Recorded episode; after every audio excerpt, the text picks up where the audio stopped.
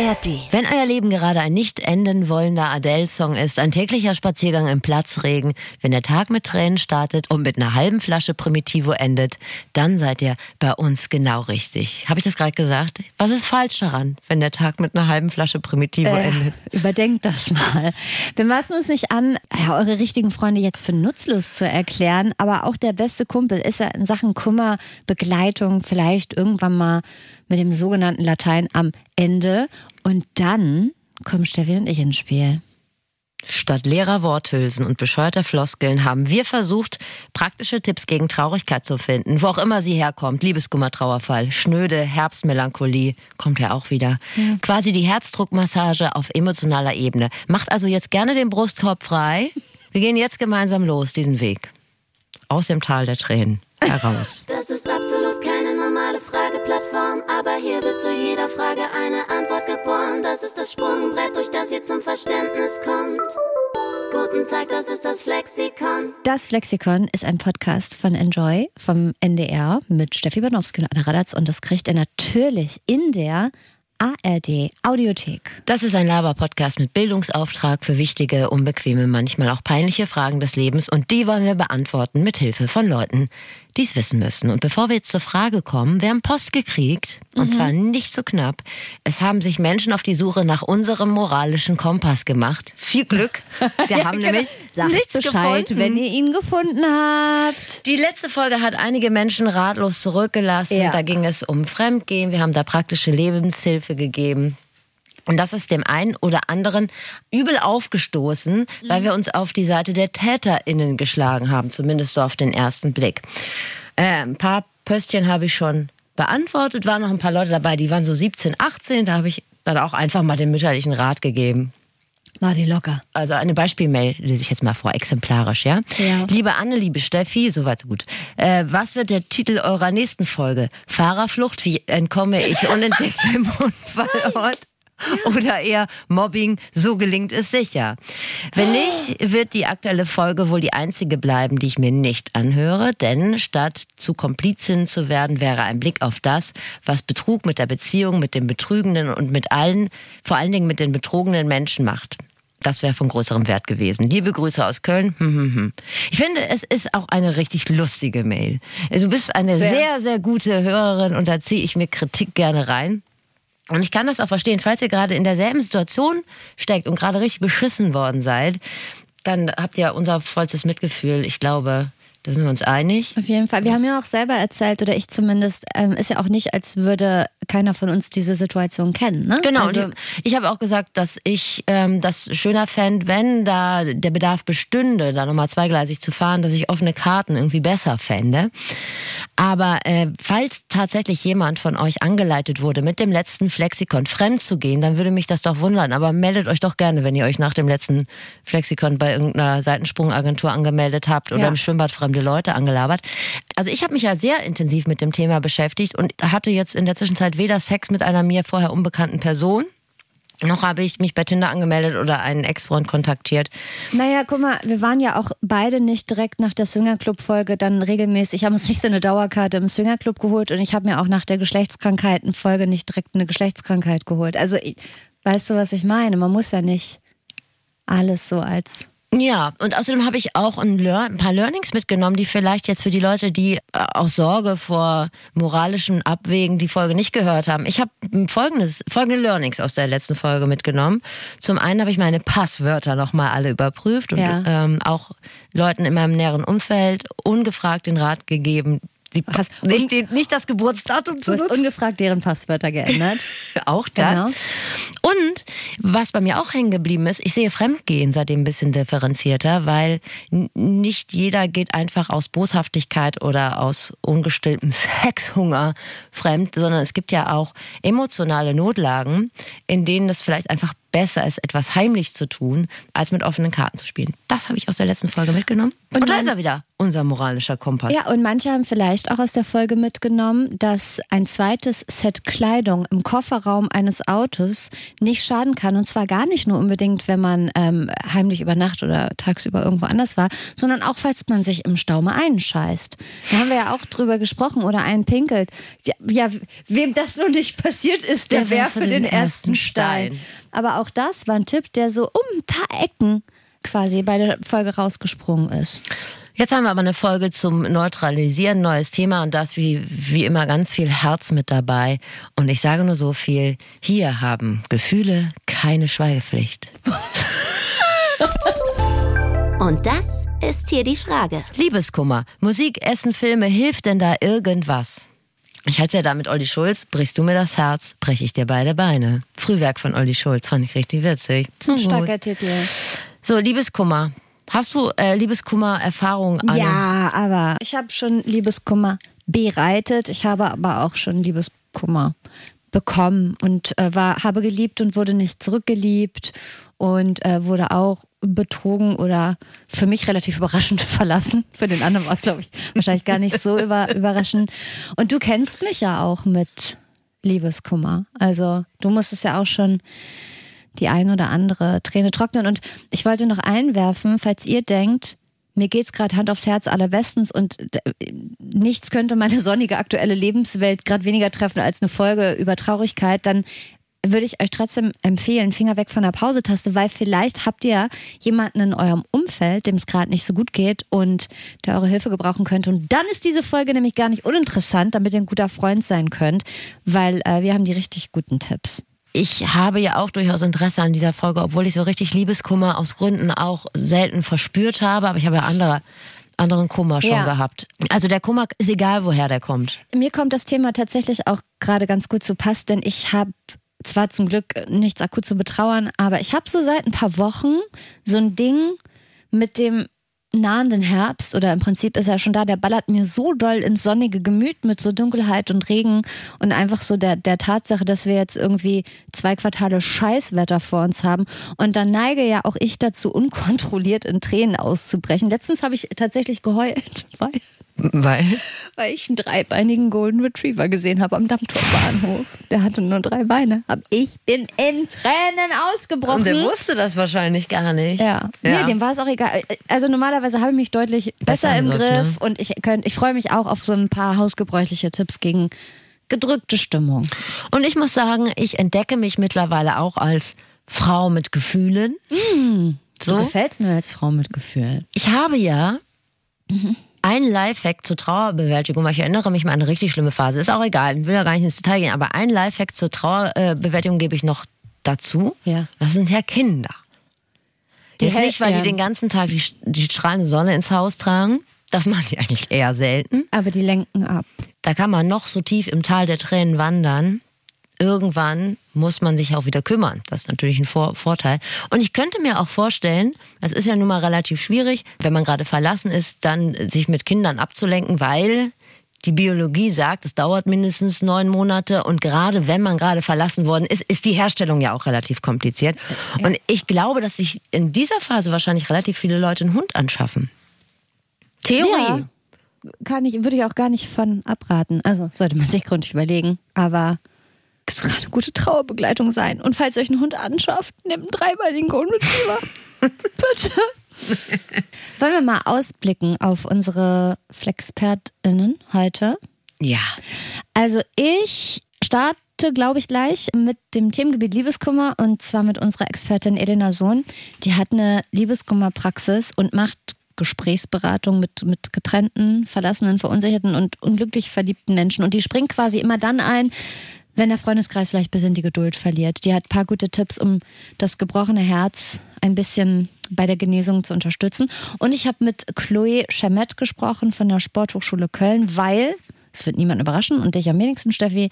Bewegung ist Seelenwellness und was wir aus so sportlicher Perspektive am besten tun können, wenn uns Traurigkeit buchstäblich ans Bett fesselt, das hat Chloe uns erklärt. Und du?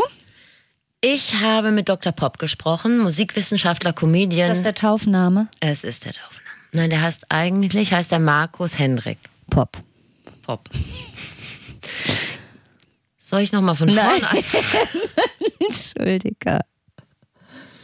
Gut, der ist äh, sehr interessiert am Thema Musik im praktischen Einsatz. Also zum Beispiel, was sollte man bei kleineren Reinigungsarbeiten im Haushalt hören, damit der Lappen fliegt, so zum Beispiel. Oder auch wenn die Gefühle Achterbahn fahren, was hört man da? Also er ist absolut unser Mann.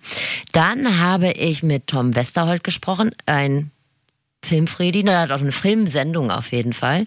Ki- Kritiker sagt man ja nicht mehr, ne? Filmempfehlender. Und der Ein hat. Cineast. Ja. Weiß ich auch nicht, ob das nicht auch schon kurz vor Beleidigung ist. Naja, auf jeden Fall hat er den richtigen Film für jede Phase eures Marsches durchs Tal der Tränen. Und was zu essen gibt's auch von Zora Klipp. Kennt ihr vielleicht? Die bekannte Köchin, Autorin auf allen digitalen und linearen Ausspielwegen. Ist sie unterwegs? Richtig gut. Das Rezept haben wir auch in den Shownotes verlinkt. So, du darfst aber anfangen, wie du schon Okay. gesagt hast. Wir wollen ein bisschen Grundlagenforschung betreiben. Meine erste Flexpertin Elena Sohn verdient mit eurem und unserem Liebeskummer ihr täglich Brot, denn sie hat eine Liebeskummerpraxis in Berlin, die macht aber hauptsächlich Online-Beratung, weil überraschenderweise bedarf es auch über die hauptstädtischen Grenzen hinaus, nicht nur in Berlin. Und hinter Elena steht ein Team aus PsychologInnen und TherapeutInnen und ihr Klientel ist übrigens so 50-50 Männer, Frauen. Also früher waren es wohl mehr Klientinnen, aber inzwischen ist es relativ ausgeglichen. Diagnose Broken Heart, Steffi macht auch vor dem stärksten Mann nicht halt. So ist es. Und wir haben bei Elena erstmal die, die gängigen, gut gemeinten Sprüche abgeklopft, das Handwerkszeug unbeholfener Freunde und sie gefragt, ob das eigentlich irgendwem wirklich hilft, diese ganzen dummen Sätze. Mein Lieblingsklassiker ist ja sowas wie ähm, die Zeit heilt alle Wunden oder andere Mütter haben auch schöne Söhne, Töchter, was auch immer. Das, was du durch die Blume damit sagst, ist ja, lass mich in Ruhe mit deinem Scheiß. Ich will's nicht hören, werd halt irgendwie damit fertig, passiert allen so. Aber das ist nicht das, was die Leute brauchen. Anne, wenn du etwas ganz doll liebst, dann lass es frei. Dann lass es frei und wenn es dich auch liebt, kommst zurück. irgendwie sowas traurige Sprüche mit Bilder, kann man sich inspirieren lassen. Mit den Flügeln der Zeit fliegt die Traurigkeit davon. Findest du das? Ist das aus dem Song? nee, Theodor Fontane. Ach so. Aber ganz ehrlich, Andrea Berg, Theodor Fontane, da kann man durcheinander kommen. Die sind, Theodor Fontane unserer Zeit. genau, die sind lyrisch völlig auf einer Ebene.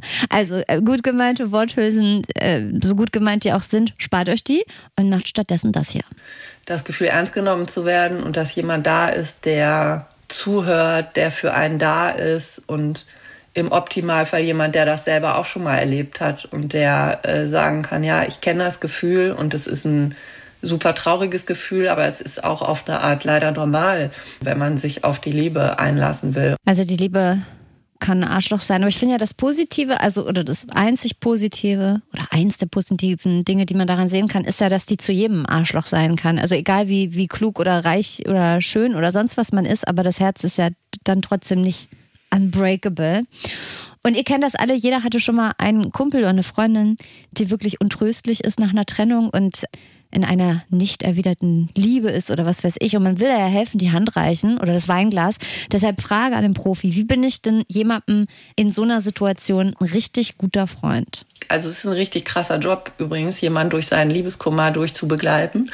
Aber wenn du es richtig, richtig gut machen willst, ähm, dann sagst du, ich bin für dich da, ich bin 24/7 quasi erreichbar und vor allem, ich höre mir deine Gedanken, selbst wenn es immer wieder dieselben sind, auch noch zum hundertsten Mal an ähm, und setze mich mit dir darüber womöglich sogar auseinander. Weil die meisten Leute haben ja das Gefühl einfach, dass sie nach einer gewissen Zeit den Rückhalt verlieren. Auch so in ihrem Freundeskreis, Familienkreis kann man aus Sicht des Umfelds auch verstehen. Man will ja auch niemanden ewig lang leiden sehen, sondern man wünscht sich dann auch einfach, dass es jetzt mal vorwärts geht. Aber manchmal ist derjenige oder diejenige halt noch nicht so weit. Und was auch immer gut ist, einfach mal zu fragen, was brauchst du denn von mir? Was wünschst du dir? Also nicht so vielleicht unbedingt zu ähm, vorauszusetzen, dass mein Gegenüber genau das braucht, was ich mir selber auch vorstellen würde in der Situation, zum Beispiel irgendwie abgelenkt zu werden oder so. Vielleicht ist es gar nicht das, was meine Freundin sich von mir wünscht, sondern einfach zu sagen, was kann ich denn tun ähm, für dich? Zwei Schnaps und ein Bad Religion Konzert, meine Meinung. Ich habe manchmal das Gefühl, in der Trauerbegleitung, die ich ja mit mehreren Menschen schon begangen habe, ich als Trauerbegleitende, Ja. da geht es übrigens nicht um den Tod, sondern es geht wirklich ums Verlassenwerden. Umso länger das dauert und die immer in so einer Trauerschleife gefangen sind, da hat man aber auch irgendwann das Gefühl, da hat sich der Verstand entkoppelt. Und man hat das Gefühl, umso mehr Bestätigung man rausjagt, irgendwann glaubt der oder diejenige das so dolle. Ich weiß, das hat jetzt Frau Sohn gesagt, dass das Quatsch ist und ich glaube ihr ja, aber das war immer so mein Bauchgefühl, dass man irgendwann auch mal sagt, so jetzt, aber jetzt ist aber auch mal, der andere Mütter haben aber auch und er hat dich wirklich nicht verdient. Ich weiß, es ist falsch. Ja, ich glaube, ich sehe das ein bisschen anders, weil mich erinnert das so an, wir hatten das Thema mal in unserer Folge zum Thema Tod und Trauer. Und ich glaube, viele Menschen verlieren halt einfach schnell, schnell in Anführungszeichen, ne, aber verlieren die Geduld, wenn die Wunde noch frisch ist, egal ob jetzt jemand verstorben ist oder bei einer Trennung. Wenn die Wunde frisch ist, dann sind alle am Start und alle fragen nach so, und bieten Hilfe du, ja. an und ne, sind vielleicht auch ein bisschen so mitgeschockt. Und dann geht für die Außenstehenden, in dem Fall ja dann zum Beispiel dich, geht ja relativ schnell so das normale Leben weiter. Und für die Betroffenen halt aber nicht. Und so ist das, finde ich, auch beim Liebeskummer. Ja, und da stimmt. kann man auch ruhig mal einen Monat oder ein paar Monate später dann nochmal nachfragen und Hilfe anbieten. Ich kann mir schon vorstellen, oder ich weiß auch selber, dass das auch ein Kraftakt ist, weil man hat ja auch sein eigenes Leben und da mag dann ja auch, weiß ich nicht, nach einem halben Jahr Rotwein-Abo und Adele-Balladen, wird man ja auch mal sagen dürfen, langsam nervt's. Aber ich glaube, ein bisschen mehr Geduld. Aber es geht gar nicht so doll um mich, dass mich das nervt, sondern dass ich dann Sorge habe, dass die sich immer weiter Sie in diese so Spirale reindrehen. Ja. Aber wenn Frau Sohn sagt, das ist nicht so, sie ist die Flexpertin, okay. Und haben auf jeden Fall mal gefragt, ob es dann okay wäre, irgendwann zu sagen, jetzt nervt's, ob sie da auch Verständnis für hätte. Ja, das sehe ich natürlich aus professioneller Sicht ganz anders. So. Ja, dass die Leute in dem Moment eine unglaubliche Offenheit und Tiefe haben und man fantastische Gespräche führen kann. Also das ist natürlich sowieso meine Überzeugung. Das Liebeskummer ist natürlich eine Erfahrung, die alles andere als schön ist, aber sie birgt äh, auch unglaubliches Potenzial. Ne? Viele, viele sagen rückblickend, da- das war eine super beschissene Zeit, aber am Ende hat die mich total weitergebracht, weil man ähm, vielleicht ganz gute Erkenntnisse für die nächste Partnerschaft gewinnen konnte oder weil man die Chance hat, sich selber noch mal so ganz neu kennenzulernen und aufzustellen, weil man dazu einfach gezwungen ist. Ne? Wenn man plötzlich zum Beispiel in einer langen Partnerschaft war und wieder alleine dasteht, ist ja die Frage, wer bin ich jetzt überhaupt jenseits dieser Beziehung? Und ich glaube, viele Menschen empfinden so eine Liebeskummerkrise richtig so als Weggabelung. Schlechtes Gewissen ist real.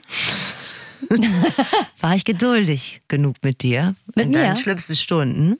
Kannst du sagen? Gegenfrage, wie hart habe ich dich denn genervt mit meinem Selbstmitleid? Ach, du bist ja viel zu empathisch. Du fragst ja auch immer noch mal nach. Ob ich nerve Auch, dann? ja, oder was denn bei mir los ist, auch wenn es dich wahrscheinlich, wahrscheinlich ist an dir vorbeigezogen, aber für mich ist das okay soweit. Du tust einem dann ja auch, mir dann ja auch leid, weißt du? Und dann ist es ja auch immer so ein, wie ich schon gerade gesagt habe, so ein Tanz aufs Me auf Messers Schneide. Irgendwann möchte man ja auch wieder die Reality wieder mit ins Boot holen. Man will mein, Und dann La- auch man will sagen- mein Lachen zurück. Dann ne? lacht Du? Annemarie. Das Ja. war jetzt aber auch ein ganz schöner Klapskali, dem du da hinterher trauerst. Ja. So. Also du hast auf jeden Fall einen höchst anständigen Job gemacht als Liebeskummerfreundin. Da würde ich dir wohl ein, ein glattes Einsatzzeugnis würde ich dir ausstellen. Hast du auch Oxytocin ausgeschüttet, als ich dich getröstet habe? Ist das nicht das, was Babys ausschütten, wenn man die puckt Ich hab oder dich- knuddelt? Ihr habt dich auch geknuddelt viel. Stimmt. Ich habe letztlich gelernt, dass man in richtig guten Freundschaften Oxytocin ausschüttet. Ich äh, bin ja Quarks Daily Heavy User und da gab es mal eine Spezialfolge zum Thema Freunde und warum die so wichtig sind. Und die haben dann auch erklärt, dass äh, Freundschaftsbindung und Vertrauen auch entsteht, weil man dieses Zeug ausschüttet, dieses Oxytocin, Oxytocin. wenn man eine gute Zeit zusammen hat. Ich erinnere mich wohl durchaus an Situationen, in denen ich mit gebrochenem Herzen in dein T-Shirt geheult habe. Da wird zwischen all den Tränen wird wohl auch so ein paar Tröpfchen Oxytocin werden da wohl, heißt es so Oxytocin? Na, wenn ich es gewesen gewusst hätte, hätte ich es eingetuppert. Ne? Aber, Für schlechte Zeiten. Ja. Aber das beruhigt mich. Könnt ihr gerne mal nachhören, wenn ihr Lust habt, die äh, Quarks Daily Spezialfolge. Ich packe das auch mit in die Show Notes. Ähm, Quarks Daily sowieso ja unser befreundeter Podcast. Ja. Wobei ich mich nett. da auch privat reinäumel. Soll ich einen Schlenker zurück zum Thema schlagen? Du vergaloppierst Nee, dich ich ja wollte ja genau. Ich habe nämlich auf der Quarks Daily Seite auch gesehen, Ja. dass Ibuprofen gegen Liebeskummer hilft. Stimmt, da haben wir, wann haben wir denn, das hast du mir letztens irgendwann erzählt. So, zurück zu Elena. Es klingt natürlich, finde ich, wie so ein Insta-Post einer mittelbemühten Sinfluencerin, so, so, so ein Mindset-Post auf fliederfarbenem Hintergrund, wenn man sagt, Liebeskummer kann man auch als Chance sehen und selbst daran wachsen. Da habe ich direkt ein bisschen Kotze im Mund, wenn ich so einen Satz höre. Aber trotzdem die Frage an Elena, ist es wirklich so? Es gibt wirklich ganz viele, die sagen, es war das Beste, was mir passieren konnte. Ich habe mich so intensiv mit mir auseinandergesetzt. Mein Leben ist danach komplett anders weitergegangen und meine nächste Partnerschaft war auch viel besser als alles, was ich davor hatte. Wenn man dieses Momentum nutzt, und es nicht quasi einfach irgendwie wegschiebt oder so, dann ist es eine wirklich große Chance. Ja, meinst du dann, Adele hätte ohne Liebeskummer ihre ganzen Alben geschrieben? Da hätte die den Wengerbus neu aufgelegt, Du, aber. Olivia Rodrigo hat gerade in, ich glaube, in so einem Pitchfork-Interview, habe ich gerade heute angeguckt, angehört, hat sie auch gesagt, ohne Liebeskummer würde es ihre komplette Musik gar nicht geben. Man sollte viel dankbarer sein.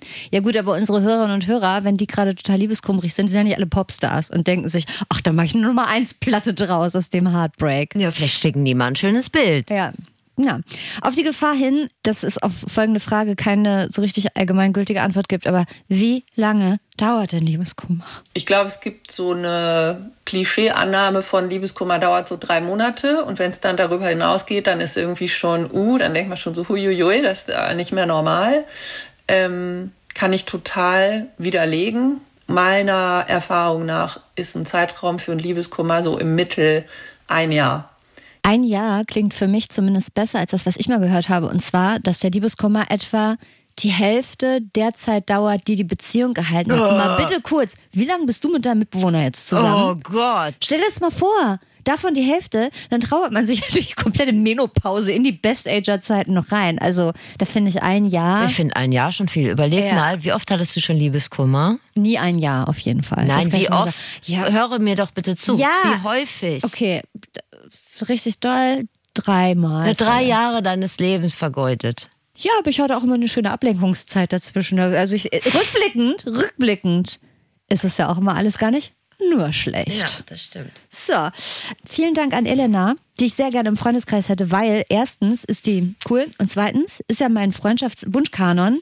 Ich hätte gerne jemanden, der Haare machen kann, Steffi. Ich hätte gerne jemanden, der Physio kann, also mich massieren. Dann hätte ich gerne einen Arzt oder eine Ärztin. Dann jemand mit Rechtsberatung und jemanden wie Elena. Und hast du einen von Nicht von diesen Potpourri an? Nein.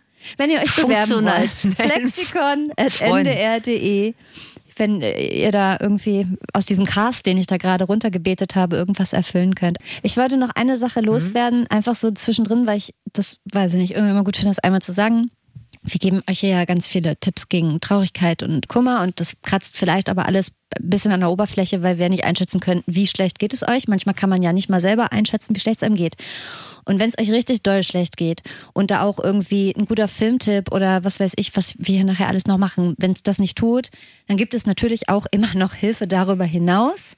Und mein oder unser Heimatsender Enjoy hat so eine Seite, enjoy.de slash Hilfe.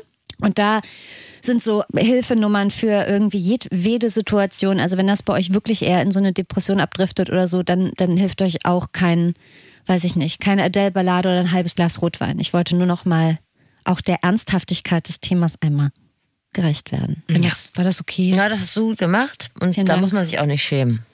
Nö, schämen tue ich mir nicht. Nee, du musst dich nicht schämen, aber wenn so. es einem richtig scheiße geht und es nicht reicht, Nee, dann- dass äh, Dr. Nein. Pop einem den Hinweis gibt, mit Carwash könnte man gut die Fenster putzen. Also wenn ihr damit nicht weiterkommt, dann ist das, also es ist nicht schlimm. Genau. Also für euch ist es schlimm, aber es ist nichts, wofür man sich schämen sollte, So wenn man es. mal Hilfe braucht. Das wollte ich damit sagen. Ich Ja. habe den Namen schon gedroppt. Es geht jetzt hier um Dr. Pop, also mit einem P, bevor die Frage aufkommt. Ich denke, die Frage hört er öfter. Alle, denen ich von Dr. Pop erzählt habe, haben erstmal gesagt, mit zwei P. Nein. eine Sexfolge? Ja, witzig. Der heißt eigentlich Markus Hendrik, hat Musikwissenschaften studiert, ist aber vorwiegend im Moment als Comedian unterwegs. Kann man bei Sat 1 manchmal sehen, ich glaube im Morgenmagazin, ich weiß nicht, wie das da heißt. Äh, ich kenne ihn von Radio 1 und gerade dreht das ZDF mit ihm und zwar eine Serie oder ein Film, weiß nicht genau. Und auch da geht es um Musik und Gefühle. Was soll ich sagen? Er ist unser Mann. Und das Schöne an ihm ist, dass man mit ihm auch sehr gut über Trash reden kann. Also falls ihr mal eine längere Abhandlung über Laila oder Mädchen auf dem Pferd wünscht, auch da seid Das ihr ist ein Mädchen auf dem Pferd. der Sommerhit 2023. Where was I? Ja, da frage ich mich jetzt auch. Okay. Ich persönlich habe ja so ein Balladenproblem. Also meine private Evidenz äh, sagt, dass in Radiosendern von Bands immer nur die Ballade gespielt wird. Ja, ja, okay, red Ich verstehe erst mal- erst mal zu Ende. Ich habe gleich eine Reaktion auf dich, auf deine Aussage. Mir gehen Balladen richtig auf den Sack. Okay, ja, ist halt ein gutes Recht. Es ist mein Aber gutes weiß- Es ist mein gutes ja, Recht. aber ich weiß über dich zum Beispiel auch, dass du ausgewiesener Morrissey-Fan bist. Das war keine Und man Ballade. kann jetzt nicht sagen, dass Morris aber nur irgendwie den Wenger-Bass performt Nein, hat. aber es Das gibt schon ja kaum Balladen. Es gibt ja kaum ba aber Melancholie ist was anderes. Ballade. Ja, gut, aber definiere Ballade. Für mich ist eine Ballade. Oh. Warte, warte, warte. War das Titanic? Ja. My heart will go Ma, on. ja, furchtbar. Hast du sowas? Ja, das höre ich mir jetzt auch nicht an. Ich habe ja noch mehr Kummer, wenn ich das gehört habe. Das ist vermutlich, weil bei mir im wirklichen Leben die Ja. Gefühle tatsächlich Schweigepflicht haben und dass ich mich da einfach nicht gehen lassen kann. Hast du noch nie entfesselt zu einer Ballade geheult? Nee. Ich hab dann, bin wirklich in mich gegangen und habe festgestellt, was ich zum Beispiel ganz gerne mag, ist so Air mit All I Need. Das ist ein langsamer Song, aber es ist jetzt auch nicht die klassische Ballade. Aber sollen wir die mal Enigma mit Return to Innocence Oh. anmachen? Das? Ich habe aber äh, Dr. Pop natürlich gefragt, ob Balladen denn bei der Verarbeitung von Herzschmerz helfen können. Genau, also erstmal der Disclaimer vorab. Wir reagieren alle sehr unterschiedlich auf Musik. Also wir können jetzt nicht sagen, das ist der ultimative Song, der bei jedem gut funktioniert. Ähm, aber es gibt schon den Tipp aus der Musikpsychologie, dass Musik generell hilfreich ist. Also wir können ähm, schnelle, fröhliche Musik hören, weil sie uns aktiviert. Sie bringt uns vielleicht aus der Passivität heraus. Wir können aber auch ruhig traurige Musik hören, weil sie uns erstmal das Gefühl gibt, verstanden zu werden. Also es kann uns manchmal noch mehr ins Loch reinschieben, da müssen wir vielleicht vorsichtig sein. Aber das Schöne ist an Balladen, sie, äh, die geben uns das Gefühl, dass jemand das Gefühl, was wir jetzt ertragen müssen, schon mal durchlebt hat in gewisser Weise. Und dadurch fühlen wir uns weniger allein und dadurch können wir rauskommen aus diesem Problem. Also ich würde empfehlen, dass man da nicht über Wochen nur Balladen hört. Man sollte auch irgendwann in die Aktivität gehen und man kann sich dann auch so Playlisten bauen. Also die fangen dann so vielleicht ein bisschen trauriger an und werden dann immer schneller und aktiver und dann hat man es irgendwann geschafft. Ich höre ja lieber Balladen, wenn es mir gut geht. Ja, das hat aber jetzt nichts mit der Herleitung von Dr. Pop zu tun, ne? Das wollte ich Weil aber der hat ja im erzählen. Prinzip gesagt, wenn es Leuten noch dreckiger geht Ja. als einem selber, Genau. Stichwort Titanic, Ja. Dann macht es das für einen erträglicher. Deshalb habe ich aber gesagt, ich höre lieber, wenn es mir gut geht. Aber ich, habe ich gehört. Habe ich gehört. Das wissen wir. Aber warum darf ich denn hier meine Gefühle nicht erzählen? Ja, darfst du ja. Okay. Ich wollte aber jetzt schon an, bei meinem Erzählstrang bleiben. Ach so, na gut, ich will dich nicht vom Weg weglocken. Also, nochmal. Ich habe ihn erst so verstanden, dass er halt meint, wenn ich jemandem zuhöre, dem es noch schlechter geht als mir, dann werden meine eigenen Gefühle relativiert. Ja. Na, es muss ja nicht schlimmer sein. Also es kann ja ähnlich sein. Und man kann auch äh, dadurch inspiriert sein, eine große Karriere anzustreben, weil wenn man sich anschaut, Ha. Sam Smith oder ähm, Adele, die haben eigentlich ihre Weltkarriere aufgrund von Liebeskummer gestartet. Und bei Adele war es übrigens so, der Typ, der ihr das Herz gebrochen hat, hat dann irgendwann mitbekommen, dass sie richtig viel Geld damit verdient und Grammys abräumt. Und dann hat er überlegt, sie zu verklagen mit dem Argument, ich habe dir das Herz gebrochen, also habe ich einen kreativen Anteil daran. Er kam damit aber nicht durch, der Arsch. Und bei Sam Smith war es übrigens so, er hatte einen One-Night-Stand und hat sich verliebt in einen One-Night-Stand und kam nicht drüber hinweg. Und dann hat er vier Grammys für Stay With Me bekommen. Und dann hat er bei der Grammy-Verleihung gesagt, danke du Blödmann, du hast mir das Herz gebrochen, aber jetzt habe ich hier vier Grammys abgeräumt. Also man kann aus Liebeskummer auch immer was sehr Positives schaffen. Und es gab mal eine Untersuchung dazu, wir Menschen sind sehr offen für neue Musik, wenn wir Liebeskummer haben. Es kann sein, wir haben das Herz gebrochen, uns geht es schlecht, aber das Gute ist, wir haben danach viel neue, schöne Musik kennengelernt. Persönliche Erfolge und Neuaufstellung als Rache, das finde ich prinzipiell ein gutes Konzept. Das ist vielleicht nicht das Pferd, auf das man so grundsätzlich setzen sollte. Aber ich finde das mit äh, neuer Musik kennenlernen, ich finde, das kann man ja für sich selber auch schon mal so als so eine Art Erfolg verbuchen, oder?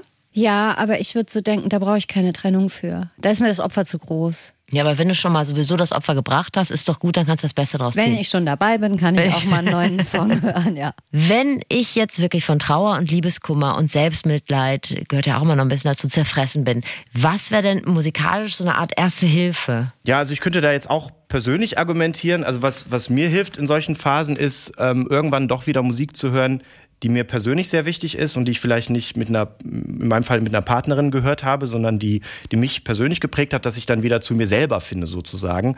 Und ähm, ich bin großer Fan von Billy Joel und da gibt es ein paar, paar Lieder, die habe ich irgendwie mit 16, 17 mit Kopfhörern, mit dem Discman äh, am Strand mal gehört und die haben sich ganz tief quasi in meine Identität eingegraben, diese Lieder. Und wenn ich dann wieder zu mir selber zurückfinden will, also jetzt irgendwie nicht mein Gefühl auf eine andere Person zu stark ähm, projizieren möchte, dann höre ich diese Lieder. Und es ist übrigens so, dass wir zwischen im Lebensalter zwischen 15 und 30 Jahren eigentlich die Musik für uns finden, die wir das ganze Leben lang dann mitnehmen. Diese Musik habe ich so mit 16, 17 gehört und die hilft mir dann auch bei, bei Liebeskummer. Ziemlich Gott, das gut. stimmt, Steffi. Auch, dass man ja so einen Grundbaustein von Bands oder Künstlern und Songs hat, exakt aus der Zeitspanne, die er genannt hat, so 15 bis 30, auf die man immer wieder so zurückgreift. Also was man bis Und wo man auch wirklich jede Band dann kennt Ja. aus dem Genre. Also Ja. ich, ja, ich bin so Britpop sozialisiert und kenne da auch wirklich Bands, die hatten eine Halbwertszeit von anderthalb Alben und äh, eine Kokskarriere irgendwie, und dann waren die wieder weg. Aber ich kenne die und ich liebe jeden Song. Ja. Und tatsächlich ist das für mich auch so, dass ich denke, ja, da kann ich mich immer drauf zurückbesinnen. Und da ging es mir gut, da war ich frei. ja, Musik aus einer besseren Aus Zeit. einer besseren Da Zeit. brauchte man noch keinen Sport-BH. Was ist denn eigentlich mit dem Text? Das ist ja das Großartige an Musik, dass Musik da anfängt, wo Worte aufhören. Die Worte können wir natürlich auch teilweise persönlich mit etwas verknüpfen, aber da gibt es auch Untersuchungen dazu. Wir hören eigentlich bei Texten nicht so richtig hin. Ja, also ein schönes Beispiel dafür ist, bei Hochzeiten hört man sehr gerne I Will Always Love You von Whitney Houston oder Dolly Parton im Original. Das ist aber ein Trennungslied und das würde ich bei einer Hochzeit nicht so empfehlen. Ich habe irgendwann mal gelesen, dass äh, es lange Zeit Trend war, auf Hochzeiten zu hören, warum hast du nicht Nein gesagt? Oh Gott, Also, aber was erzähle ich? Also du musst es ja wissen, du könntest das ja wahrscheinlich bestätigen, du bist ja ständig auf Hochzeiten. ich wollte gerade sagen, woher weißt du das? Das hab ich gelesen. Meine grundsätzliche Frage, Herr Popp, warum äh, kickt denn Musik überhaupt so Gefühle? Da können wir jetzt mal richtig tief in die Evolution einsteigen. Musik ist die erste Sprache, die der Mensch genutzt hat. Also bevor man überhaupt sprechen konnte, hat man schon gesungen und getanzt. Wiegenlieder sind die ähm, ältesten Hits, die es auf diesem Planeten gibt. Und äh, man weiß erst seit ungefähr, ich glaube, 10 oder 15 Jahren durch eine Studie, dass bei Kindern, wenn man den vorsingt, ein Hormon gebildet wird, was zu aktive Kinder beruhigt, aber zu lethargische Kinder aktiviert. Und man geht davon aus, dass, dass Kinder mit singenden Eltern höhere Chancen in der Evolution zum Überleben hatten. Auch der erste Beat, den wir im Leben hören, ist der Herzschlag unserer Mutter. Das ist kein Witz. Also, das, wenn wir fünf, sechs Monate alt sind, im, im, also noch im Bauch der Mutter, dann hören wir irgendwann den Herzschlag. Und wenn der im Ruhepuls ist, dann ist der Herzschlag ungefähr so schnell wie eine Ballade. Also so 60 bis 80 Schlägen pro Minute. Und deshalb gibt's auch die Thesen, dass uns Balladen so gut beruhigen können, weil die uns so ein bisschen an den Urzustand erinnern, ja. Und da sind wir wieder beim Thema Liebeskummer. Also wenn wir Balladen hören, dann, dann können die uns manchmal auch ein sehr wohliges äh, Gefühl geben. Und das ähm, neben dem klanglichen und textlichen hat das auch sehr viel mit dem Beat zu tun, den wir im Mutterbauch zum ersten Mal im Leben hören. Mach mir auch Sorgen. Warum hast du Ich nicht weiß es nicht, Steffi? sorry.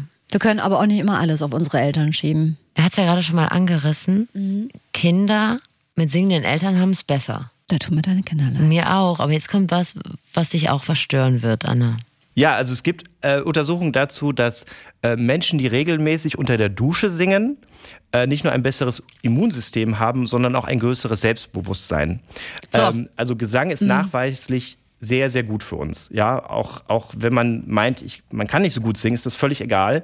Ähm, das äh, löst auch Endorphine bei uns aus und ähm, es macht uns einfach glücklicher. Und es liegt einfach daran, dass Musik wie kaum etwas anderes ganz viele Gehirnregionen bei uns anspricht. Also wir wollen uns auch dazu bewegen, ja, wir wollen dann tanzen. Es gibt übrigens gar nicht so viele Lebewesen auf dem Planeten, die die tanzen können. Also der Kakadu kann tanzen, Seelöwe, Elefanten können auch tanzen. Ja, also wenn jemand sagt, du tanzt wie ein Elefant, ist es eigentlich ein Kompliment. Das ist nämlich eine eine ganz große Leistung von unserem Gehirn, das alles zu koordinieren. Ich hatte gerade letztens so ein Gespräch, wenn ich nochmal zurückgreifen darf, auf was er gesagt hat mit Singen, macht glücklich und, und Herr Dusch und so, ne?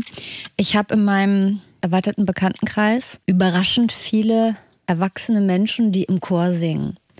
Und auf die Gefahr hin, dass ich mir jetzt Feinde mache, aber ich hasse das. Und ich kann nicht erklären, warum. Und ich wurde auch schon öfter gefragt, hey, du magst doch Musik so gern. Komm doch Du mal mit. singst vor allen Dingen voll gut. Nee, voll gut will ich nicht. Aber ich singe gerne. Ich also jetzt ich singe für mich gern. Also ich singe im Auto und unter der Dusche weiß ich gar nicht, aber ich singe so mit. Aber Und dann habe ich mich da länger mit jemandem drüber unterhalten. Er meinte auch, ja, das magst du alles scheiße finden, aber ich glaube, die Leute, die im Chor singen, sind glücklich. Und habe ich auch so gedacht, ja, wahrscheinlich stimmt. Warum habe ich da so ein Ding mit, dass ich das so wahnsinnig kacke finde, Leute im Chor singen? Es könnte mir doch so egal sein. Es hat doch mit mir nichts zu tun. Lass die doch dreistimmige Sam Smith-Songs singen. Ist mir doch egal. Also es gibt halt so, so Chöre, die ich so unsympathisch finde. Bekannte Chöre, das ist, glaube ich, mein Problem. Oh, ich weiß, welchen du meinst. Das ganze Konzept Ja, das ist finde ich so schlimm bei Ja. diesem speziellen Chor. Ja, bei dem, ich weiß, welchen du meinst. Aber das ist so, ja, vielleicht machen wir mal eine Flexikon-Folge, ähm, Singen im Chor. Warum, warum sind Warum wir alle eigentlich so nicht? glücklich? Warum eigentlich nicht? Ja. Ah, Ja. nee, so weit würde ich wirklich nicht gehen. Nochmal zurück zum Thema die richtige Musik für entsprechende Phase des Herzschmerzes. Darum geht's ja hier. Es äh, geht einem ja schlecht, wenn man Liebeskummer hat, aber in so unterschiedlichen Grauschattierungen kann Ja. man da Empfehlungen ausgeben. Also es gab ein, eine Forschungsgruppe an der Universität in Osnabrück und die haben von vier Phasen gesprochen bei Liebeskummer. Einmal die Phase Trauer, dann Verdrängung, dann äh, Einsicht, Akzeptanz und dann hinterher ähm, neuer Mut und weitermachen. Also ich finde, diese Kategorien können auch manchmal durcheinander kommen. Also ich habe schon erlebt, dass ich sofort sofort die Akzeptanz hatte, in gewisser Weise nach einer Trennung. Ähm, aber das ist wohl relativ häufig der Fall, dass es diese vier Phasen gibt. Und dazu haben die auch wohl eigene Playlisten erstellt. Also wenn, wenn man wirklich große Probleme hat, dann sollte man vielleicht ein bisschen systematischer rangehen, sich ein Blatt Papier nehmen, das mal aufschreiben und äh, sich dann vielleicht solche Playlisten bauen. Aber also das Allerwichtigste ist einfach, ähm, aus der Passivität herauszukommen. Also wenn wir großen Liebeskummer haben und diesen Schmerz verspüren, dann sind wir in gewisser Weise emotional abhängig von einer anderen Person. Und Musik kann uns helfen, unsere Unabhängigkeit wiederzufinden. Danke, Dr. Pop. Er ist übrigens Danke. gerade auf Tour. Könnt ihr mal auf seiner Seite gucken. Du sagst jetzt, er ist übrigens gerade Single. Gut, dann können wir jetzt mal kurz ins Thema Essen eintauchen, wenn du Bock hast. Bist Unbedingt, du ich eine kaue Frustfresser? schon seit einer halben Stunde kaue ich hier schon Weingummi, Ja. von daher, bist du Frustfresserin oder pumpt bei dir die Traurigkeit dann so, dass du nichts mehr essen kannst? ich esse gar nichts, wenn ich, Ich traurig bin. Wenn es mir gut geht, dann esse ich gern auf. so wie jetzt. Ich greife nochmal in die Weingummi. Aber es ist ja so, Emotional Eating heißt das ja, glaube ich, wenn man sich sowas reinstopft, wenn man nicht gut drauf ist. Ist nie gut. Aber andersrum, hungern ist natürlich auch irgendwie nicht gut. Also das kann sich hier nur um Erste Hilfe handeln, das Richtige zu essen Ja. oder halt mal auszusparen. Denn äh, ja, wie gesagt, Gefühle mit Nahrung steuern, das äh, driftet immer in eine falsche Richtung ab, in die eine oder in die andere. Daher kommt wahrscheinlich auch das Wort Trauerklos.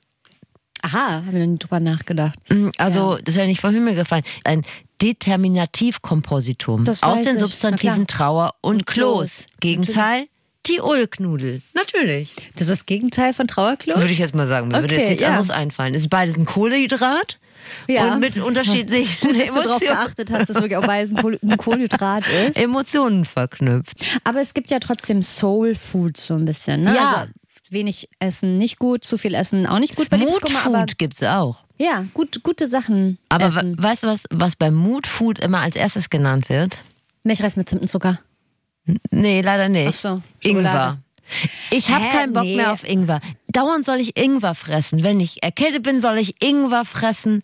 Wenn ich irgendwas habe, soll ich Ingwer drauf. Ich habe keinen Bock mehr auf Wenn Ingwer. ich jedes Mal Ingwer essen würde, wenn mir jemand sagt, dass das Ist so irgendwas Ingwer. sagt, dann würde ich gar nicht mehr von der Toilette aufstehen. ja, ich überhaupt, Gott. Ja, das fühle ich. Ich hasse Ingwer. Ja. Ich hasse Ingwer so Hä? sehr, ohne dass Aber er mir was getan hat. Ich finde aber auch Mood Food ist so, ich hätte gedacht, das ist sowas, das verändert dann unsere Stimmung, weil es einem ein gutes Gefühl gibt. Aber Ingwer ist ja jetzt so nix nur ins Maul. Jahrzehntelang gab es keinen Ingwer. Wo kommt der Genau. auf einmal her? Ich habe bis zu meinem 30. Lebensjahr ziemlich gut ohne Ingwer gelebt. Ja, verhält sich ähnlich mit Butternusskürbis oder so. Aber nur gut. Richtig, genau. Ich kam auch die ersten 15 Jahre meines Lebens ohne Sushi klar. Das kann, man sich überhaupt nicht mehr, kann man sich überhaupt nicht mehr vorstellen. Oder auch, dass ich Kaffee nur zu Hause oder im Café trinken konnte Ja. und gar nicht überall mitnehmen. Naja, gut.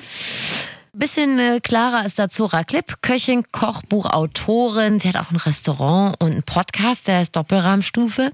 Oh, das finde ich witzig. Und genau, äh, zusammen Danke, dass du mich damit jetzt so richtig blöd dastehen lässt. Und ich sage, finde ich witzig und du das überhaupt nicht kommentierst, dass du es vielleicht auch witzig findest. Aha, äh, ich Das kannte das ein- schon aus dem Podcast mit Laura Larsson, Und weil da das hattest mit du der Freundin, da gelacht. hatte ich, ne? da hatte ich mich aus Was hattest du gelacht, als du das erste Mal gehört hast? Entlacht habe ich mich. ja. ja. Okay, entschuldige, mach weiter. Man kann im nackten Mann nicht in die Tasche packen. Doppelrahmstufe. oh Mann, ich find's wirklich, ich find's einfach einen schönen Namen. Erzähl schnell weiter. Ist es auch. Wo waren wir stehen geblieben? Bei Zora. Ach so, Zora. Zora influenzt meine Mutter übrigens. Schöne Grüße. Und sie hat ihr Rezept. Deine Mutter Liebeskummer? Nein, aber sie liebt Zora. Okay. Also wenn die aufhören würde mit Kochen, dann müssten wir gegen steuern. Aber solange Zora noch kocht, auch für die Öffentlichkeit, geht's meiner Mutter auch gut. Und Zora hat ein Rezept gegen Liebeskummer. Wenn schon Frust fressen, dann so wie Zora. Wenn jemand traurig ist, dann würde ich auf jeden Fall immer auf ein Gericht zugreifen, was so simpel ist, was aber komplett unter die Haut geht. Es beflügelt die Seele. Es macht so Spaß zu essen. Und es ist ein ganz einfaches, aber einfach affengeiles Grilled Cheese Sandwich. Ihr nehmt euch ein schönes Sauerteigbrot. Ihr braucht ein gutes Pesto, ihr braucht einen guten Gruyère oder einen schönen Bergkäse, dann ordentlich belegen, von außen mit Butter bestreichen, in der Pfanne ausbacken, ein paar à la Minute gepickelte Zwiebeln dazu, aber einfach nur, also einfach nur rote Zwiebeln, fein hobeln, ein bisschen Zitronensaft und Salz dazu, eine schöne Remoulade und ich sag's euch, wenn ihr dieses Grilled Cheese aus der Pfanne holt, ihr reißt es auseinander, der Käse läuft es kann euch nur besser gehen danach. Und weil das noch nicht reicht, gibt es auf jeden Fall noch einen Schokoladenauflauf hinterher. Wir wissen alle, Schokolade macht glücklich, Carbs machen glücklich. Und ihr nehmt euch einfach 100 Gramm Butter, schmelzt die in einem Topf. Ihr nehmt den Topf vom Herd, 120 Gramm Zartbitterschokolade direkt in den Topf, schmelzen. Ihr rührt drei Eier da rein, 80 Gramm Zucker und dann 50 Gramm Mehl ein Esslöffel Kakaopulver und ein Teelöffel Backpulver und das Ganze geht einfach in eine Auflaufform und bei 180 Grad für ungefähr 15 Minuten in den Ofen. Es hat noch einen leicht flüssigen Kern, es ist lauwarm, dazu eine schöne Kugel Vanilleeis. Leute, das, das ist so lecker. Man vergisst einfach die Traurigkeit. Ich kann es nicht anders beschreiben. Essen macht in dem Fall wirklich einfach glücklich und so viel Spaß. Grilled Cheese und Schokoauflauf. It is. Die weiß aber schon, dass sie hier mit zwei Frauen spricht, die sich während des Arbeitstages ausschließlich aus einer Snackbox ernähren. Wenn es Mir die dreht sich der gibt. Magen um. Also im positivsten Sinne. Also war das jetzt dein Saft im Mund oder war es Zoras? Meiner. Äh, Meine aber auch. Aber sowas wie Schokoladensoufflé macht doch mit dir gar nichts, oder? Ich mag nicht so, so warme Nachtische. Ich mag auch nicht so gern Kuchen, da werde ich immer so rappelig. Weiß gar nicht. Kuchen? Ist ein Arzt anwesend, der könnte mir das mal erklären. Ich werde dann ganz. Ja, wegen des Zuckers, Steffi. Ja. Du bist wie ein kleines Kind. Du bist dann überdreht, dann überdreht. hast du einen Brausebauch, dann wird dir irgendwann ganz übel und dann will man dich ins Bett bringen, dann springst du noch eine Stunde rum, dann muss man dir noch acht Geschichten und dann fünfmal einen Song vorspielen. Ja, so ist Nervt es. nur. Auf jeden Fall, wenn ihr Bock habt auf das Rezept, das ist gar kein Problem. Das steht bei uns in den Show Notes. Danke, Zora Clip. Meine zweite Flexpertin ist Chloe Chamet. Und erstens möchte ich sagen, dass ich sehr gerne so heißen würde. Ich glaube, wenn du Chloe Chamet heißt, dann steht dir wirklich Tür und Tor überall offen. Ich würde lieber Dr. Pop heißen. Okay. Aber nun gut. Ich finde, der Name Nein, verspricht Chloe Urlaub in Chamet, Paris ja. und eine gute Begleitung für die lange Nacht der Museen, weißt du? So. Chlo- Chloe Chamet. Verspricht vom Klang her mehr als Anne Radatz auf jeden Fall. Ich glaube, darauf können wir uns wohl einigen. Chloe ist Sportpsychologin an der Deutschen Sporthochschule in Köln und man hört und liest es ja immer wieder. Sport kann gegen fast alles helfen. Das wirst du bestätigen können, weil du joggst ja so über die Woche auch einen halben Ironman weg. Roundabout, Steffi. Hat dir das Laufen auch schon mal gegen Traurigkeit Immer. geholfen? Okay, also das ist für dich wirklich so ein Go-To-Rezept, wenn es dir. Total. Okay. Ich hatte einmal so ein, so ein einknickendes Erlebnis, wie nennt man das? Aber einmal hatte ich so eine Talsohle, da war das, glaube ich, auch nicht mehr ganz gesund. Das Laufen oder Nee, die der- Talsohle? Der Kopf war nicht mehr so, ich weiß nicht, ob das schon so in so, das war so körperliche Traurigkeit. Ja. Konnte ich auch nicht so ganz herleiten. Da konnte ich nicht mehr laufen.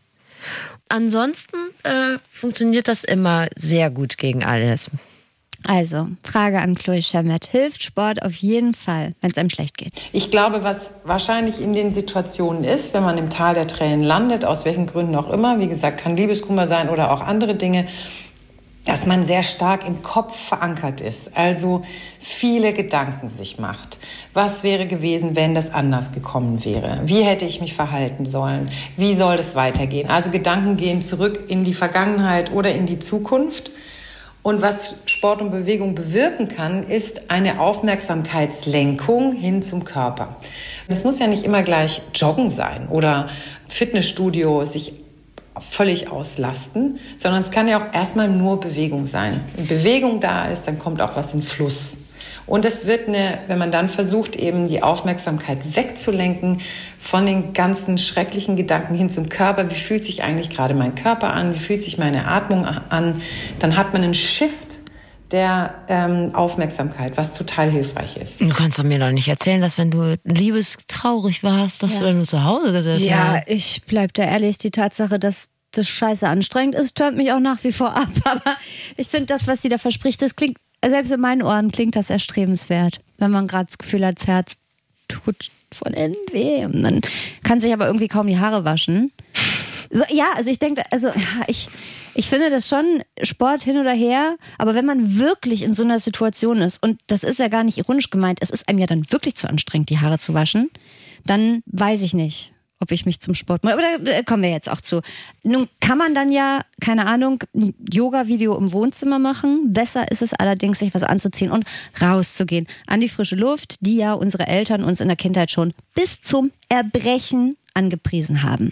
Ja, also es gibt da auch verschiedene Studien, die belegen, dass der Kontext matters so, also der Kontext macht was aus und die draußen sein, frische Luft gibt auf jeden Fall nochmal einen anderen Input. Und ich glaube, gerade wenn es um Aufmerksamkeitslenkung geht und man dann noch eben nach draußen gucken kann, wahrnehmen kann, was höre ich, was sehe ich, was rieche ich, ist es nochmal was anderes, wie wenn ich in der Turnhalle oder im Fitnessstudio bin. Da habe ich nochmal andere Inputs und das beruhigt das Auge nochmal auf eine andere Art und Weise. Man muss jetzt nicht irgendwie drei Stunden im Auto sitzen, um irgendwie wunderschön irgendwo zu sein. Ich glaube, es geht wirklich eher darum, in Bewegung zu kommen, einen Schritt zu tun. Weil ein Punkt, der auch noch wichtig ist in dieser Geschichte, ist die Selbstwirksamkeit, die man dann erlebt. Weil gerade wenn man so Gefühlslagen hat, wo man sich schlecht fühlt, minderwertig, vielleicht weil man eben verlassen wurde, äh, wegen aufgrund einer anderen, was auch immer, dann fühlt man sich als selbst nicht besonders mehr wertgeschätzt. Und wenn man dann merkt, ich kann aber trotzdem noch was tun, schön, ich habe jetzt gerade für mich gesorgt,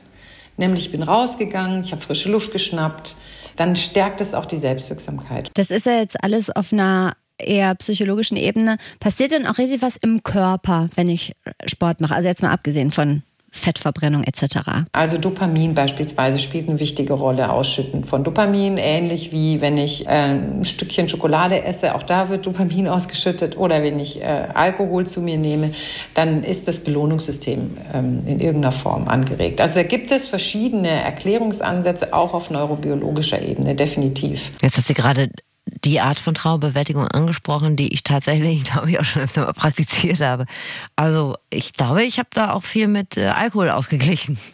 Steffi, ja. kommen wir zum größten Problem, das hier nun mal wirklich der Elefant im Raum ist, und zwar die Motivation. Weil jeder, der mich kennt, weiß, meine sportliche Motivation hält sich per se schon in Grenzen. Und wenn ich dann auch noch knietief im Liebeskummer stehe oder weil ich irgendeine andere Art von Kummer habe, dann komme ich wohl noch schlechter in Sport BH. Deshalb bitte, Chloe, woher soll man in so einer Situation die Motivation nehmen? Das ist die, die großes, große Problem, weil gehen Leute zum Sport, weil sie sich dadurch besser fühlen oder fühlen sich Leute, die zum Sport gehen, schon an, von sich aus wohler? Ich, deswegen kann ich total verstehen, dass wenn es einem nicht gut geht, man dann eigentlich nicht so wirklich viel Motivation hat, was zu tun. Und da würde ich wieder ansetzen an dem Punkt, raus aus dem Kopf und rein in den Körper. Also wenn ich mir zu viele Gedanken mache, eigentlich habe ich gar keine Lust und ich will nicht und mir geht so schlecht. Diese ganzen Gedanken zu beobachten und zu sagen, ich bin mir jetzt mal eine gute Begleitung und ich nehme mich jetzt mal an die Hand aus einer weiseren Erwachsenenposition und wir gehen jetzt mal. Wie man ein Kind eben, das traurig ist, in den Arm nimmt und sagt, komm, wir gehen dich mal ablenken. So finde ich, ist ein schönes Bild zu sagen, ich nehme dich jetzt mal an die Hand und wir gehen jetzt mal raus eine Runde spazieren. Ja. Das wäre vielleicht ein Tipp, der helfen könnte. Anne, guck mal da vorne, Marini. genau, blaues Auto. Also nehmt äh, euch selbst liebevoll in den Arm, zieht euch eine Leggings über, ein paar Turnschuhe an und dann schiebt euch sanft, aber bestimmt zum Joggen nach draußen, weil Sport ist gut gegen Kummer. Vielen Dank an Chloe. Ja, ich finde, für jemanden, der von der Sporthochschule kommt, hat sie sehr viel Verständnis für Leute, die niemals an der Sporthochschule anhalten würden. Ich habe noch einen, und zwar Thema Filme. Das, was Sport für dich ist, sind Filme für mich. Ich habe wirklich überhaupt gar keine Ahnung von Filmen. Serien auch nicht oder nur Null. Filme? Ich habe aber immer das Gefühl, das habe ich auch beim Radio hören, das ist für mich eigentlich auch der, einer der wenigen Gründe, immer regelmäßig Radio zu hören, ist, dass ich das Gefühl habe, da bin ich nicht alleine. Weil das hören ja jetzt gleichzeitig auch noch ganz viele andere Leute. So, das ist so meine, meine Theorie zum Thema Medienkonsum. Wenn es einem schlecht geht, dann brauche ich. Was machst du da? Gemacht. Warum? Ich wollte dich nur bekräftigen. Aber das war unangenehm, ne? Ja. Entschuldige. Wenn es dir dabei gut geht, ist es für mich auch in Ordnung. Ich habe erstmal äh, jemanden gefragt, der sich richtig gut auskennt. Der heißt Tom Westerholt, der hat eine Filmsendung und der ist Filmjournalist. Das heißt, überall, wo eine Kinotür aufgeht, da sitzt er schon drin. Und äh, den habe ich ebenfalls nach Filmtipps für die entsprechenden äh, Leidensphasen gefragt. Und das, was ich da gerade erklärt habe von Gemeinschaft, das konnte er gar nicht verstehen. Wenn das funktionieren würde, äh, dann müssten wir GZSZ als therapeutische Maßnahme anerkennen. Du brauchst wirklich was ganz anderes. Diesen Film hier, Sterben für Anfänger. Wer ist das? Wie bitte? Das ist nicht mein Vater. Scheiße, wir haben den Falschen eingesagt. Ja, fängt gut an, diese Beerdigung. Äh, der Tote im Kasten ist halt nur leider nicht der frisch verstorbene Fatih und muss nochmal fix ausgetauscht werden. Wir sind in feinstem britischen Hause und der Patriarch ist, wie gerade gelernt, frisch verschnüllt. Allerdings spielt das im Verlauf dieses vermutlich lustigsten Films aller Zeiten zum Thema Sterben und Trauer nur eine sehr untergeordnete Nebenrolle. Es geht um die Lebenden drumherum, die diese Trauerfeier zu einem bizarren Familiencrash werden lassen. Kinder, Enkelkinder, Nichten, Neffen und andere Anverwandte des Toten geben sich größtmögliche Mühe, rund um den aufgebahrten Sarg in diesem noblen britischen Anwesen ein Erbschaftsstreitfeuerwerk vom Allerfeinsten abzufackeln. Und als dann auch noch Peter auftaucht, gespielt vom damals noch recht unbekannten Peter Dinklage, der ja später Megastar geworden ist als Tyrion Lannister in Game of Thrones, aber ich schweife ab. Also als Peter dann auch noch auftaucht und behauptet, er hätte ein Verhältnis mit dem Verstorbenen gehabt und will jetzt Schweigegeld, da ist dann auch mit deiner Trauer mal komplett vorbei, liebe Steffi, und du bist für den Rest des Films vermutlich damit beschäftigt, vor lauter Lachen übers Trauern nicht einzupullern auf deiner schönen Couch tief schwarzer britischer Humor, der wird dir sicherlich weiterhelfen. Ich möchte übrigens darauf hinweisen, dass die, Tom Westerholt meine Couch gar nicht kennt. Das klang, Nicht, dass das, klang aber anders. dass das jemand wieder in den falschen Hals kriegt. Äh, kennst du den Film Sterben für Anfänger? Nee, den kann ich nicht. Äh, Finde ich, klingt gut. Klingt aber für einen äh, Song, hätte ich jetzt fast gesagt, Mhm, Film, der in so einer Situation erheitern kann. Ich meinte übrigens auch vorhin Ja. Äh, gar nicht, dass ich äh, lineares Fernsehen gucke und mir dann rote Rosen reinziehe oder so. Da müsste ich ja auch schon vormittags die Muße haben, mir Ja. irgendwas anzugucken. Oder mittags, keine Ahnung, wann das läuft. Ich meinte dann eher sowas, was komplett in eine andere Richtung geht, sowas wie Markus Lanz oder sowas. Weißt du, wenn Oder äh, so eine Nordreportage über jemanden, der einen Dönerstand in Hannover hat. Sowas. Ja, sowas gucke ich Genau. auch gern. Das finde ich übrigens auch, das hilft mir sehr, wenn es mir nicht gut geht. So Total. Dokus über so, in Anführungszeichen, Nonsensthemen. Ja, oder Menschen im Leben halt. So. Menschen, aus Menschen dem Leben im Leben. raus. Mitten aus dem Leben.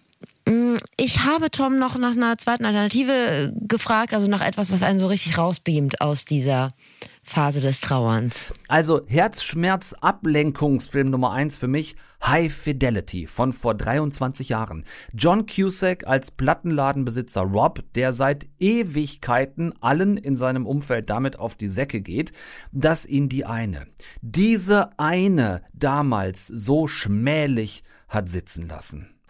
Meine Beziehung zu Alison Ashmore dauerte ganze sechs Stunden. Die zwei Stunden nach der Schule, bevor Rockford im Fernsehen kam, drei Tage hintereinander. Und am vierten Nachmittag Kevin Bannister. Flittchen. Sie war die allererste Alison Ashmore, dieses Flittchen. Mit ihr fing das ganze Liebesleid an, damals in der Junior High. Sie muss was damit zu tun haben, dass jetzt gerade erst seine Beziehung mit Laura in die Brüche gegangen ist. Also macht sich Rob in seinem Plattenladen zusammen mit seinen besten Kumpels und unterbezahlten Angestellten Dick und Barry auf so Rückreisen durch all seine gescheiterten Beziehungen, die er schon hatte.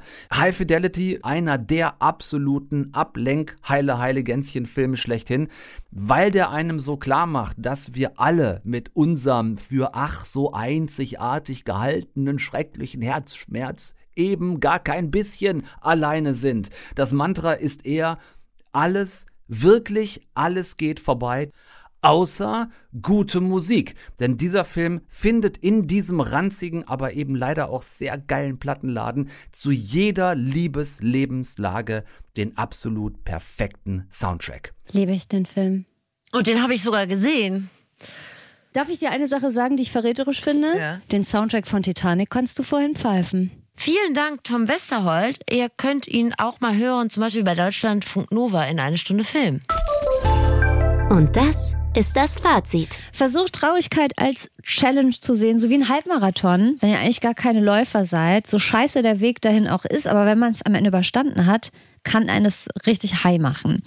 Dann, für alle, die gerade für jemanden traurigen eine gute Freundin oder ein guter Freund sein wollen, habt Geduld. Selbst wenn ihr schon zum zehnten Mal denkt, dass das Gröbste doch nun wohl langsamer überstanden sein müsste, ist es das vermutlich nicht. Also gebt euch einen Ruck und fragt nochmal nach, bietet an, dass der oder diejenige sich immer melden kann. Klammer auf, Grenzen setzen ist trotzdem erlaubt, Klammer zu. Und verdreht nicht die Augen, wenn ein und dieselben Gespräche immer wiederholt werden. Und auch wenn das den Verlust nicht weniger schlimm macht, aber Fakt ist, jeder Kummer wird irgendwann erträglicher. In Sachen Liebeskummer geht er in den meisten Fällen nach einem Jahr komplett vorbei. In Trauerfällen ist das sicher nicht so, aber die Psyche lernt ein bisschen besser damit zu leben. Also die gute Aussicht ist, es wird besser werden. Musik ist individuell klar, Balladen können helfen, zumal die häufig vermitteln, dass eine weitere Person auch schon mal so weit unten war wie man selbst.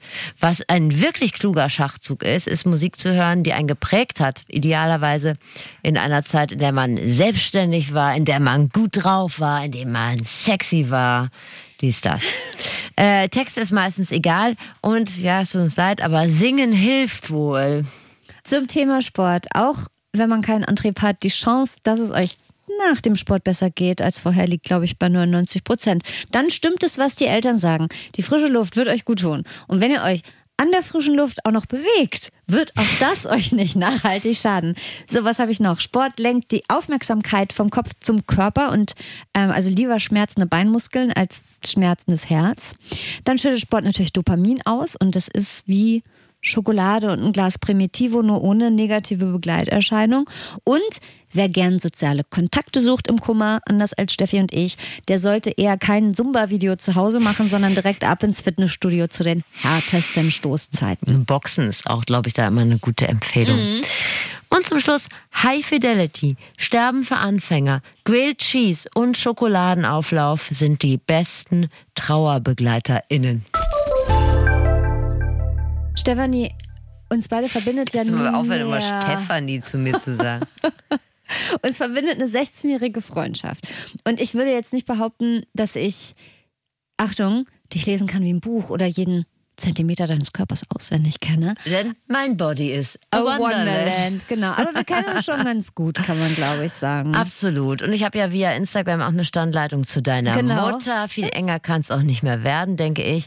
Es sei denn, wir fangen an, synchron zu menstruieren. Aber Moment, hatten wir es nicht auch schon mal? Bestimmt. Ah, ja. Ich werte das als ja.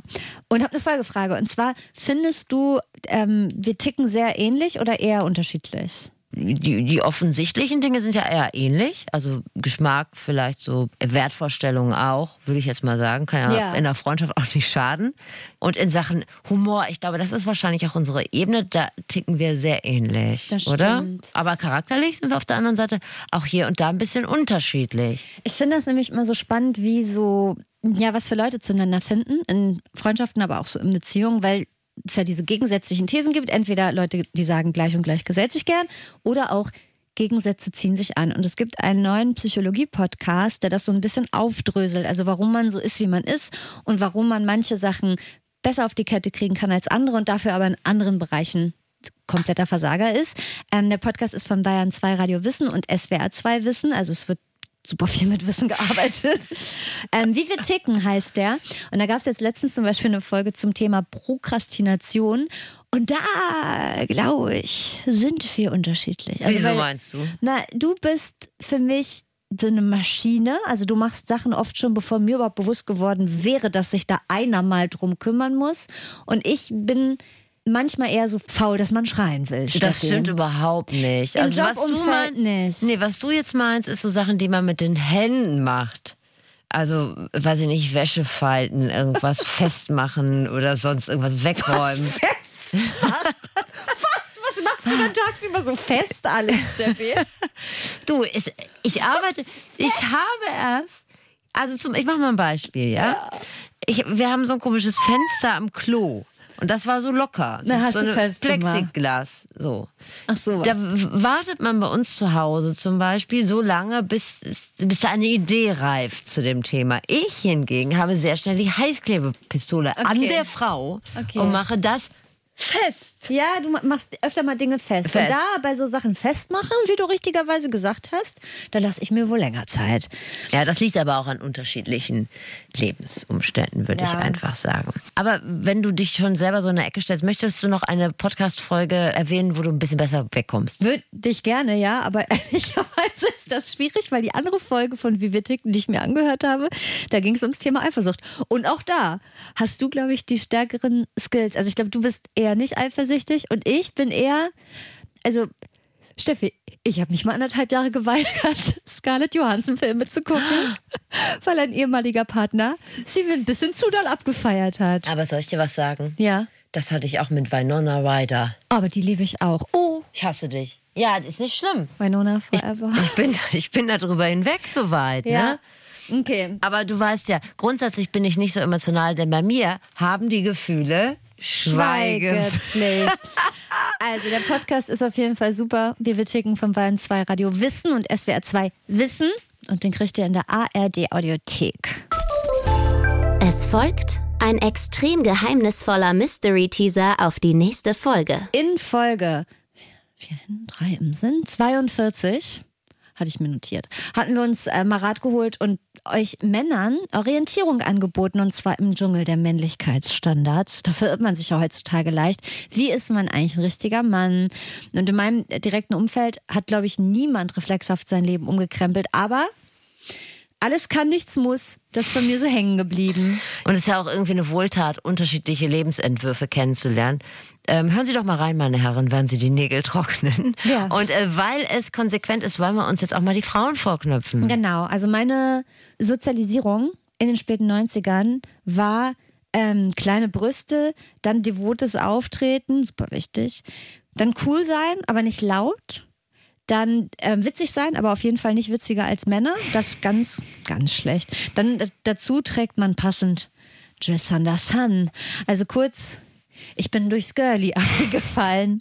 Maß halten, das war gar nicht so mein Königsweg. Wie lange dieses Frauenbild irgendwie so Bestand hatte, ne? Also Abi muss man auf jeden Fall haben, aber nicht mit Wissen flexen, schlank sein, ja, aber auch Burger Aber essen. trotzdem schlank sein. Also ja, schlank sein, aber Heroin-schick. richtig. Und das heißt also, die ganze Selbstoptimierung, die musste so heimlich im Hintergrund äh, über die Bühne gehen. Und man durfte auf gar keinen Fall, und man darf, glaube ich, bis heute nicht, kein Klischees entsprechen. Also Handball cool, Jazzdance Igidigit, Ja. aber trotzdem sanfte Haut und schlanke Fesseln. Das ist ja wohl mal klar. Karriere bitte wie Amal Clooney, aber zwei Kinder und am Sonntag gibt's Zitronenrolle. Frisch. So, genau. So. Nachdem das alles gescheitert ist, was ist denn jetzt der Plan? Wie wird man denn eine Frau, die ähm, mit sich zufrieden ist? Wir äh, fragen Role Models mit ganz unterschiedlichen Lebensentwürfen, würde ich sagen, von so konservativ bis feminin extrovertiert und vielleicht können wir uns alle mal von denen schön ein weibliches Scheibchen abschneiden. Im nächsten Flexikon. Ciao! Oh, das war laut. Ich war schon fast übergenickt. Nach dieser sehr langen Folge. Mich selbst in Schlaf gelabert. Jetzt habt ihr neues Wissen gewonnen. Versteht Dinge, die ihr sonst nicht gut geschissen bekommt. Und im besten Fall habt ihr euch was weggenommen. Bis zum nächsten Mal beim Flexikon. Moderation Steffi Banowski und Anne Radatz. Redaktion Svenja Böhm und Dennis Dabelstein. Sounddesign Dennis Terrei. Rap und Stimme Zabi Pilgrim. Moin, ich bin Andreas Becker. Und ich bin Nikolas Martin. Als Reporter sind wir einer ziemlich irren Geschichte hinterhergejagt. Ein Berliner Startup hat Leuten absurd hohe Gewinne versprochen, wenn sie ihr Geld investieren in den Anbau von Cannabis. Und am Anfang hat es tatsächlich funktioniert. Wozu noch arbeiten gehen, wenn man da 25.000 innerhalb einer Woche bekommt? Das ist einfach Wahnsinn. Bis dann auf einmal alles den Bach runterging. Und von den Millionen, vielleicht sogar Milliarden Euro fehlt erstmal jede Spur. Wer könnte dahinter stecken? Wir machen uns auf die Suche in unserem Podcast Cannabis Cowboys. Es geht um Gras, um Gangster und um richtig viel Geld. Cannabis Cowboys. Ab jetzt in der ARD Audiothek. Hört doch mal rein.